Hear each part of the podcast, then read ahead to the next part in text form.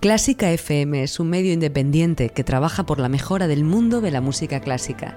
Si crees que nuestra línea editorial es necesaria, hazte mecenas y ayúdanos con tan solo 5 euros mensuales. Colabora a través de nuestra web para que Clásica FM siga siendo posible.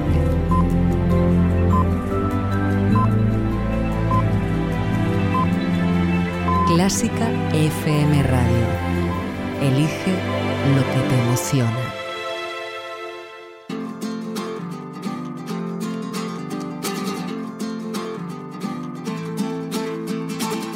Opina. Todo lo que el mundo sabe, pero nadie dice, sobre la música clásica. El Ático.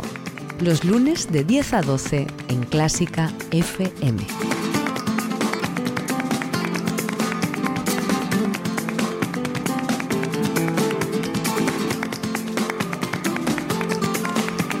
Este fin de semana hemos tenido ración de fútbol con el final de la Champions League. ¿Y qué? Estamos en Clásica FM.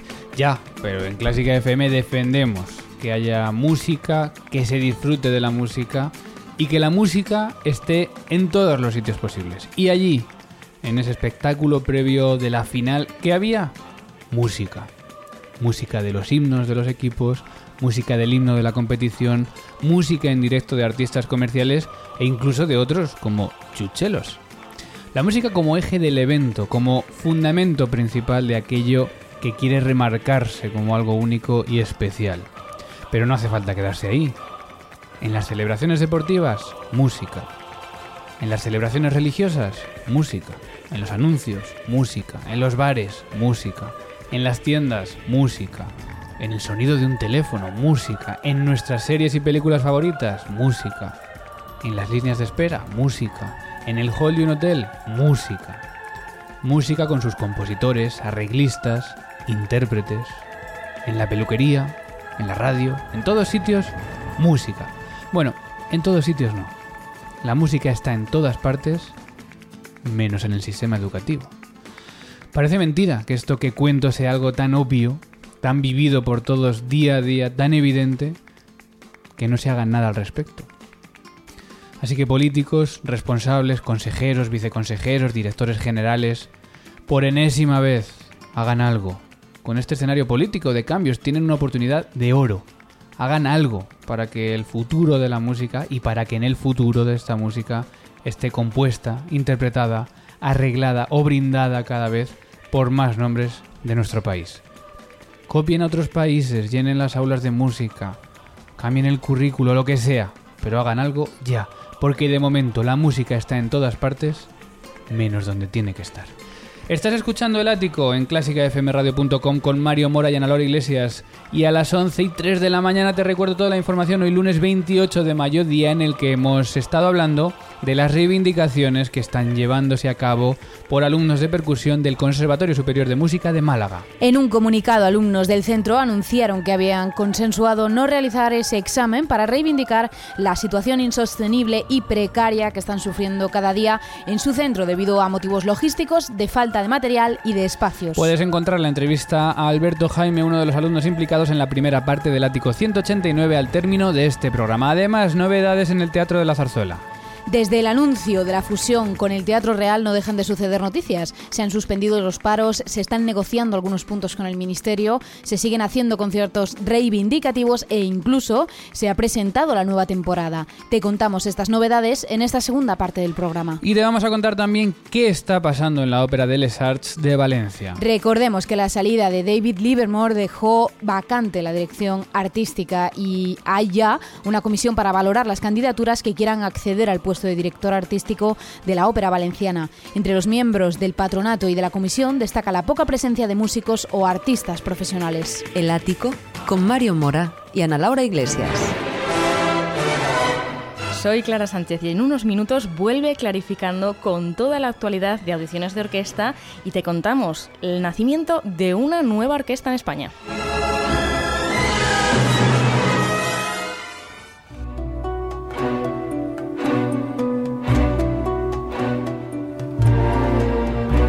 Clásica FM. Tu clásica.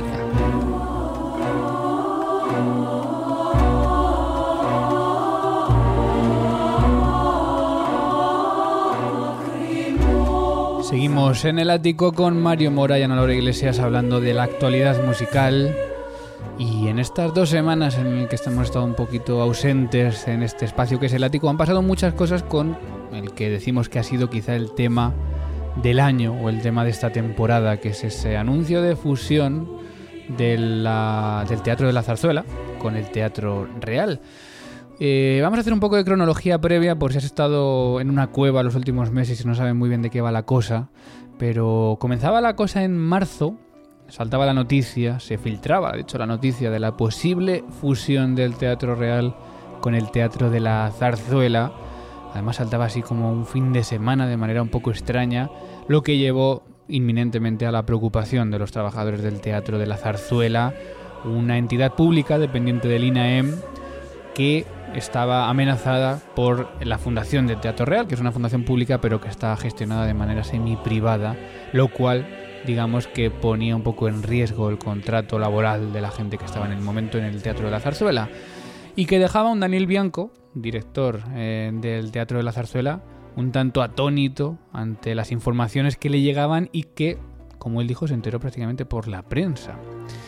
Poco después, principios de abril, el Teatro Real se pronunciaba y lo decía claramente, estaban a favor de esta fusión, que querían evitar el nombre de fusión, sino de una gestión que se ampliaba para llegar mucho más lejos. Incluso estuvieron apoyados por personajes como Plácido Domingo, pero pusieron muy en contra a la mayoría de los personajes del mundo de la música y de la lírica de nuestro país que estaban en contra de algo que muchos tildaban como privatización encubierta. A raíz de ahí, y para evitar esta fusión, comienzan huelgas de trabajadores de INAEM, tanto del Teatro de la Zarzuela como de otros entes dentro de INAEM, como es el Auditorio Nacional, la Orquesta Nacional eh, y distintos teatros también, que se unieron a estas huelgas para intentar evitar la fusión. Pero aquello era un transatlántico que no hubiese quien lo parase y, final de abril, se firma el decreto, el Real Decreto firmado por el rey, donde se produce la formalización y la formación de la Fundación Nacional del Teatro Real y del Teatro de la Zarzuela. Con esto básicamente se daba luz verde a esta fusión y lo cual ya mm, pues convertía en algo difícil que se fuese hacia atrás con este proyecto. Continuaban las, las huelgas eh, y continuaban las movilizaciones para mm, reivindicar cultura pública con los peligros que podría conllevar esta fusión. Aquí en el ático, si quieres recuperar los podcasts en clásicafmradio.com, hemos hablado de estas noticias anteriormente, incluso hemos desgranado este decreto, este real decreto, que dice un poco hacia dónde pueden ir estos movimientos con la nueva Fundación Nacional del Teatro Real y del Teatro de la Zarzuela. Hasta aquí más o menos lo que ya os habíamos contado. ¿Y qué ha pasado últimamente? ¿Cuáles son las novedades que tenemos? Bueno, por un lado, se han parado los, eh, las huelgas. Es decir, tenemos el fin de las huelgas ahora mismo por estar los sindicatos negociando quizá una de las cosas que más preocupa, que es la situación laboral de los trabajadores, sobre todo los trabajadores que no son funcionarios, porque los, los funcionarios estaban recogidos en este decreto con la posibilidad de irse a la fundación o de reubicarse, pero no se decía, se decía poco o nada, podríamos decir, de uno de los eh, de las formas de contratación que más había en el Teatro de la Zarzuela y que es el contrato laboral. Así que se está negociando pues la posibilidad de que tengan la obligación de dar opción de reubicar también en otros puestos a estos trabajadores laborales del Teatro de la Zarzuela en otros lugares de INAEM. Más cosas que están pasando, siguen los conciertos reivindicativos y aunque no hay huelgas, sí que, por ejemplo, ayer Ana tuvo lugar un concierto que defendía las eh, digamos la cultura pública, los servicios públicos. ¿Qué, ¿Cómo fue? Eso es, ayer domingo 27 de mayo tenía lugar este concierto en la Plaza de Oriente de Madrid a las 12 de la mañana y en el cual participaban integrantes del coro de la Zarzuela, del coro nacional, también del coro de RTV, eh, de la Orquesta Nacional de España, de la Orquesta de RTV y también la Rondalla de Madrid, es decir, músicos y cantantes de todas estas formaciones y bajo el nombre de concierto al aire libre en defensa de los servicios públicos, empleo público y servicios dignos, organizaban este concierto en parte de manos también de los sindicatos. Un concierto con mucho seguimiento, también con distintos directores invitados y que como veis pues era un compendio de músicos mm, voluntarios, podríamos decir, ¿no? De estas, todas estas orquestas públicas que quisieron unirse para reivindicar la cultura y los servicios públicos. Y una cosa más que ha pasado y que lo anunciábamos ya la semana pasada, con mucha expectación se ha presentado la nueva temporada del Teatro de la Zarzuela. La ha presentado Daniel Bianco, una temporada que va a comenzar con esta música.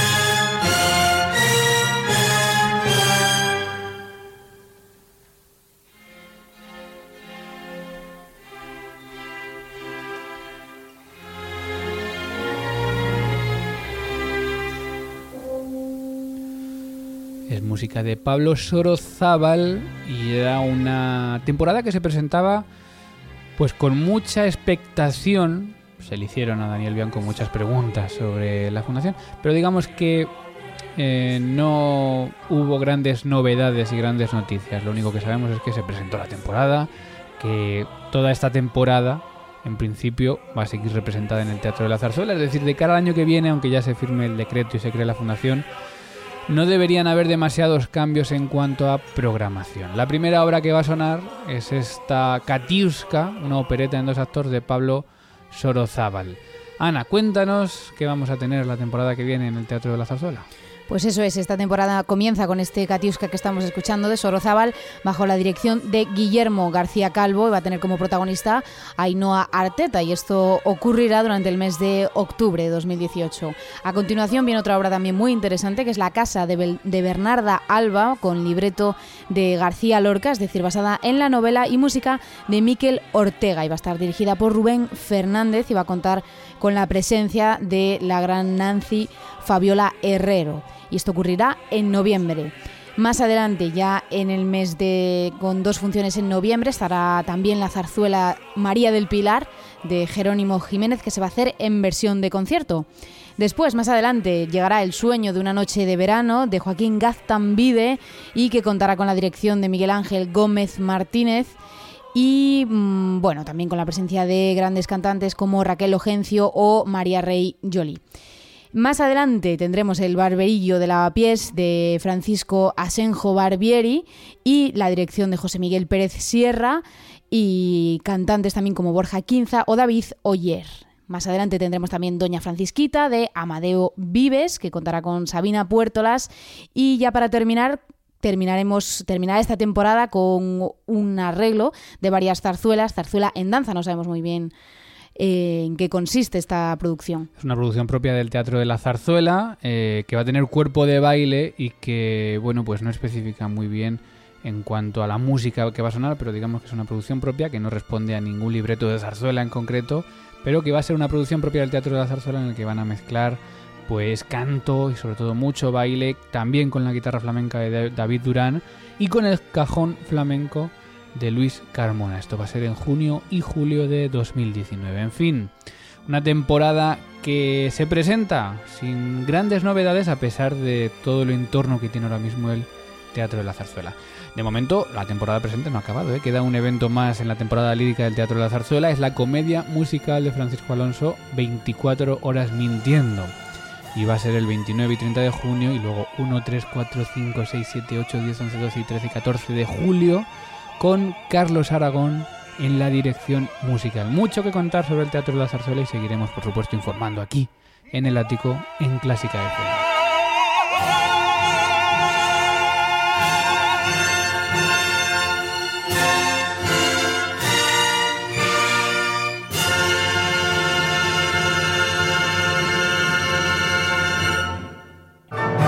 MUBAC la plataforma de organización de audiciones del siglo XXI patrocina Clarificando.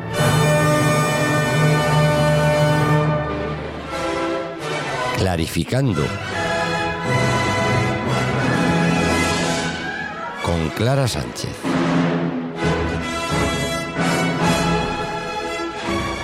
Echábamos de menos. Clara Sánchez, buenos días. Muy buenos días, Mario. Vuelve clarificando con su sección de actualidad e información sobre audiciones de orquesta. Ya era hora, este mes hemos estado flojos todos. También decíamos al principio del ático que hemos faltado un poco, pero vamos, yo creo que clarificando de aquí a fin de temporada va a haber bastante ración, ¿no? Voy a venir mucho por aquí, Mario, eso es. Nos alegramos. ¿Qué hay por ahí hoy?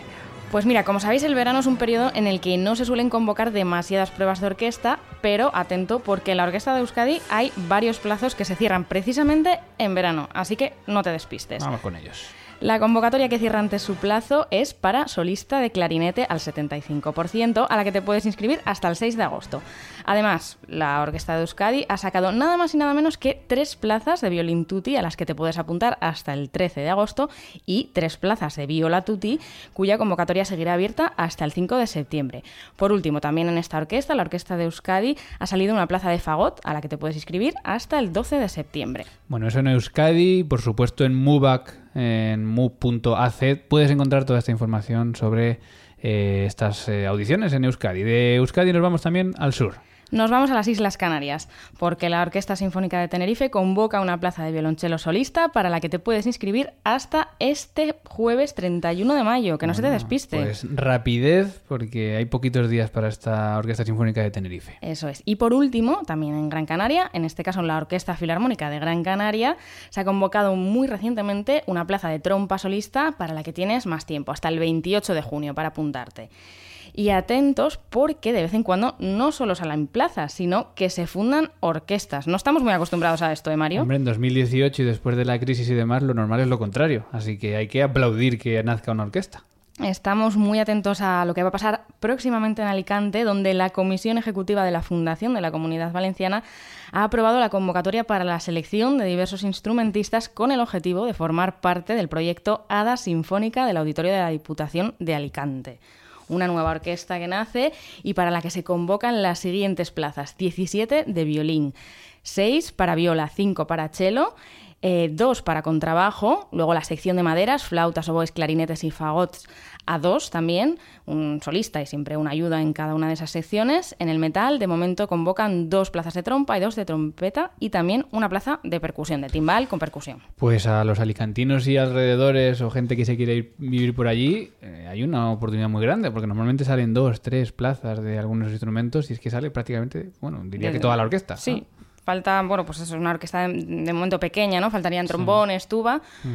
Pero parece interesante. Todas las plazas, eh, bueno, tienen complemento para solista y tal, pero pasa un poco lo mismo que habíamos comentado hace poco en la ONE, que en realidad los puestos son de tutti. No obstante, pues los aspirantes que superen el proceso selectivo eh, podrán ser solista o ayuda solista en tiempo y proporción según criterios artísticos. El proceso de selección pues, va a tener dos fases. Una primera de preselección por currículum vitae, que, en el que se valorará mm, la experiencia orquestal del músico y que la valorará una comisión técnica de valoración. Y luego la segunda fase pues, es la audición propiamente dicho, en la que se piden las obras habituales de, de orquesta. Importante, muy importante, las inscripciones deben enviarse hasta este jueves 31 de mayo. Ha salido con plazo un poco reducido, ¿eh? porque la convocatoria salía ahora en mayo, a, mediados, casi finales. No se ha hecho demasiada difusión, también hay que decirlo, y se cierra este jueves. Así que los que nos estéis escuchando en este ático del 28 de mayo y os interese mucha, mucha prisa porque tenéis, bueno, pues esta semana. Ah, bueno, a veces son plazos también legales, ¿no? Que para este tipo de cosas públicas, además veo que la que es una orquesta de la Diputación de Alicante, pues tienen siempre los mismos plazos para cualquier cosa, sea para una orquesta o sea para un puesto de, secretario de la Diputación, y al final son los plazos a los que se, se adhieren. Eso es así.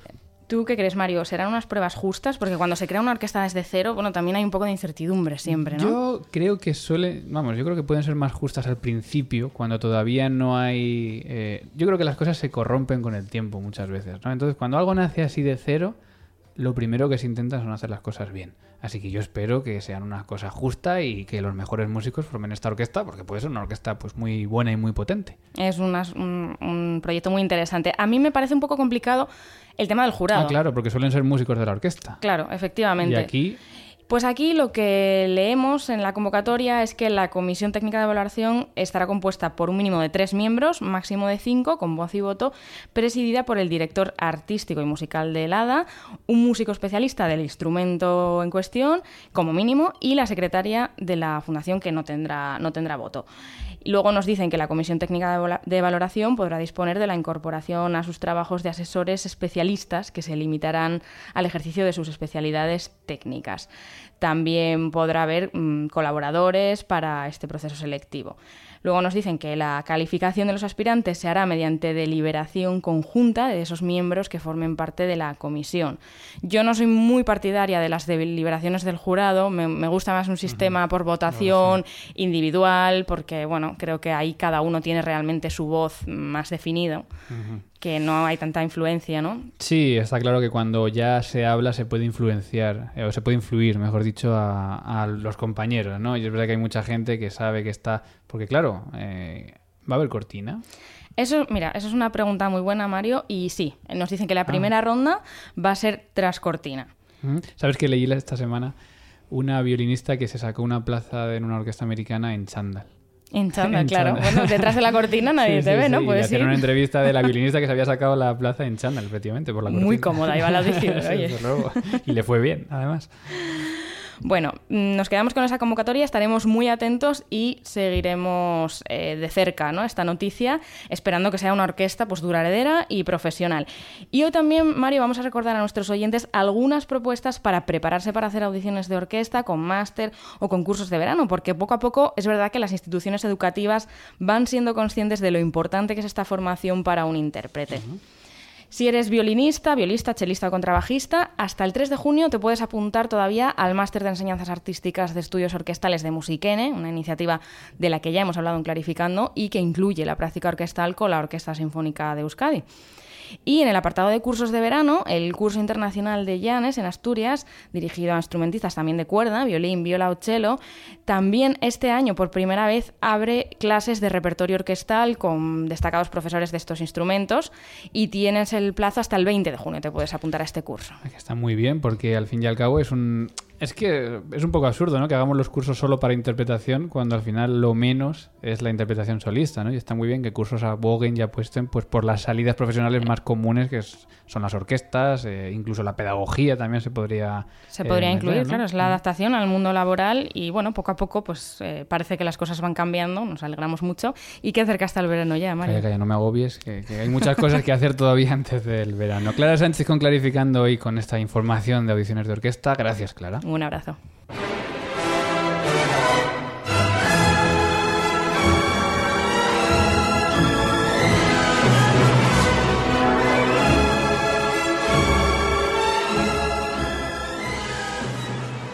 El Ático, con Mario Mora y Ana Laura Iglesias.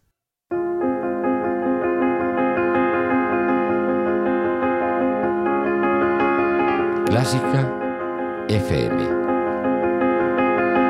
algo que no te esperas.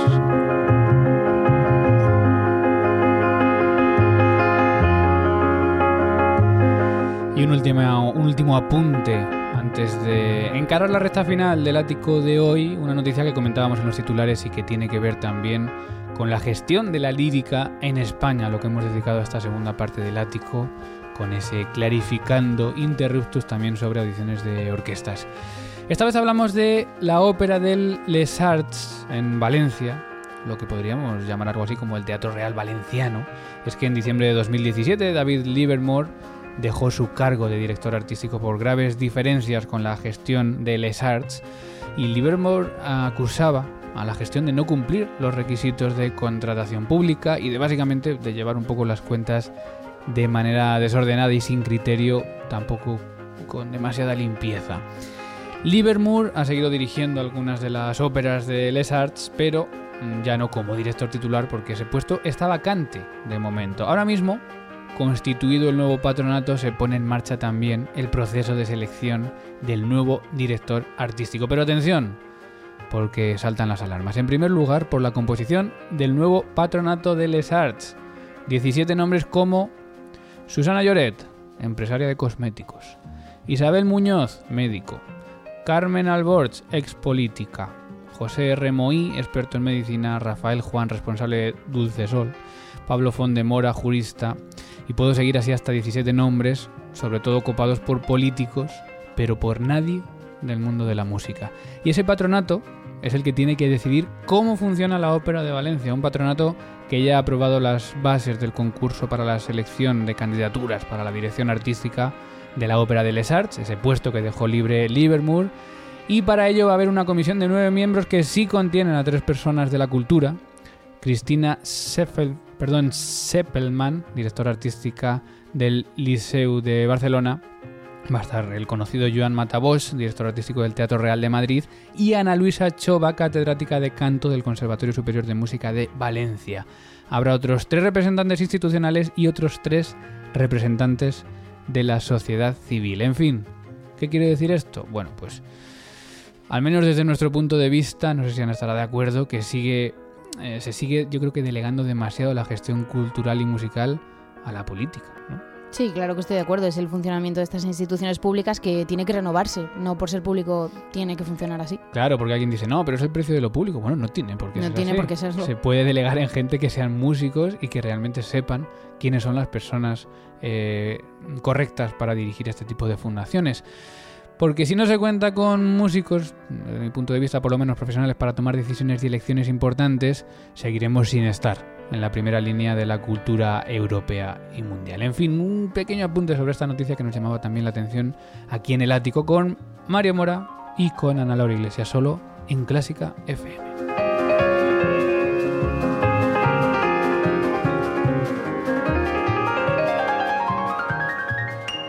El Ático, los lunes de 10 a 12 en Clásica FM. La terraza. Con Ana Laura Iglesias.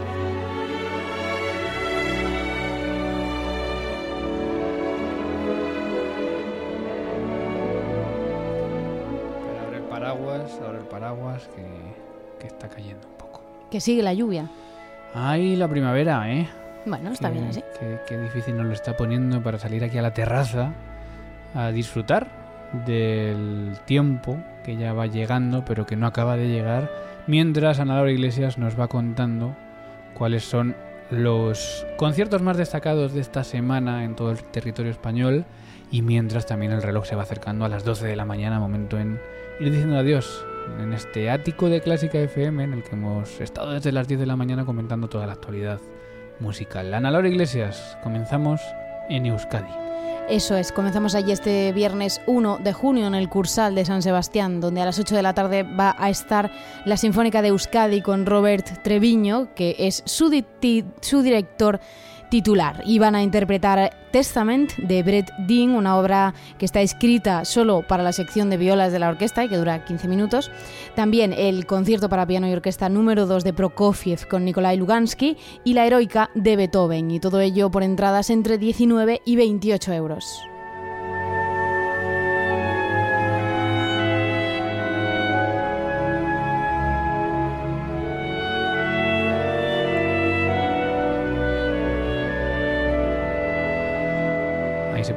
Muchos chistes. Testament. Esperaba uno, pero he visto que no ha habido lugar, así que he seguido. Es que pueden ser muy malos también. Se corre un poco ese peligro. Pero bueno, Testament, escrito solo para violas. Testamento. Ujú. Pues sí, La muerte. no lo sé. Nos vamos a las Islas Canarias. Empezamos también este viernes 1 de junio en el auditorio Adán Martín de Santa Cruz de Tenerife, donde estará la Sinfónica de Tenerife con un programa titulado Jóvenes Talentos y que va a dirigir José Luis Gómez Ríos. Van a interpretar la suite margariteña de Inocencio Carreño, también la rapsodia sobre un tema de Paganini de Rachmaninoff con Levon Agabian, que es el ganador del concurso María Canals del año pasado, 2017, y también la cuarta sinfonía de Schubert, la Sinfonía Trágica. Todo ello por 17 a 30 euros.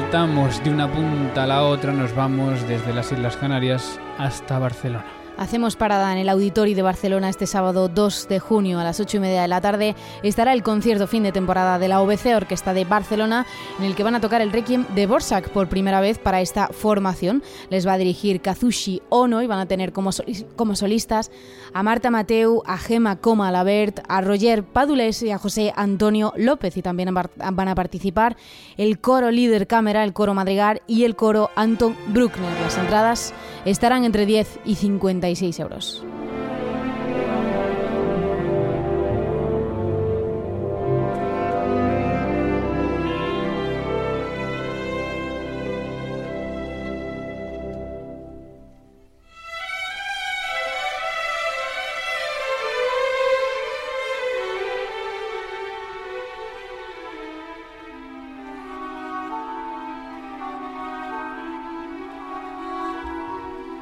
Puente aéreo desde Barcelona y acabamos como siempre viendo qué es lo más interesante que hay en Madrid esta semana.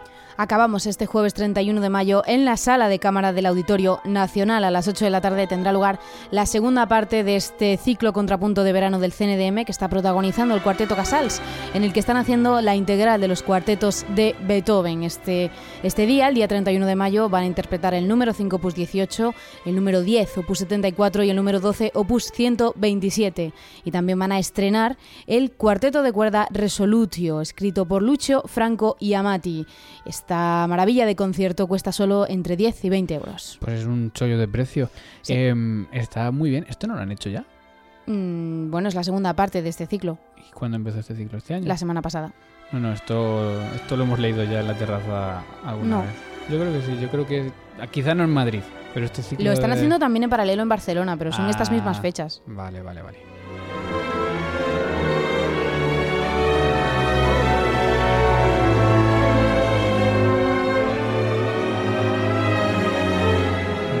Para acabar, compositores, compositoras, solistas, directores, directoras, ¿cómo ha ido la cosa? Ese ranking terrorífico tenemos esta semana cero compositoras, dos solistas, una de ellas integrada en el cuarteto, y cero directoras. O sea, que un solista, una solista. Sí. Porque era del cuarteto, bueno. En fin, estadísticas de la terraza con las que acabamos, pero no queremos poner punto y final de manera triste, porque seguimos con la emisión de Clásica FM si nos estás escuchando en directo. A partir de las 12 me quedo ya contigo con la mejor música del mundo hasta la una. Y a la una vuelve Ana Laura Iglesias, esta vez con quinteto para clarinete y cuerdas de Brahms en fila 1. Y a posteriori, pues toda la programación habitual de la emisión 24 horas de Clásica FM en la pestaña Escucha de clásicafmradio.com.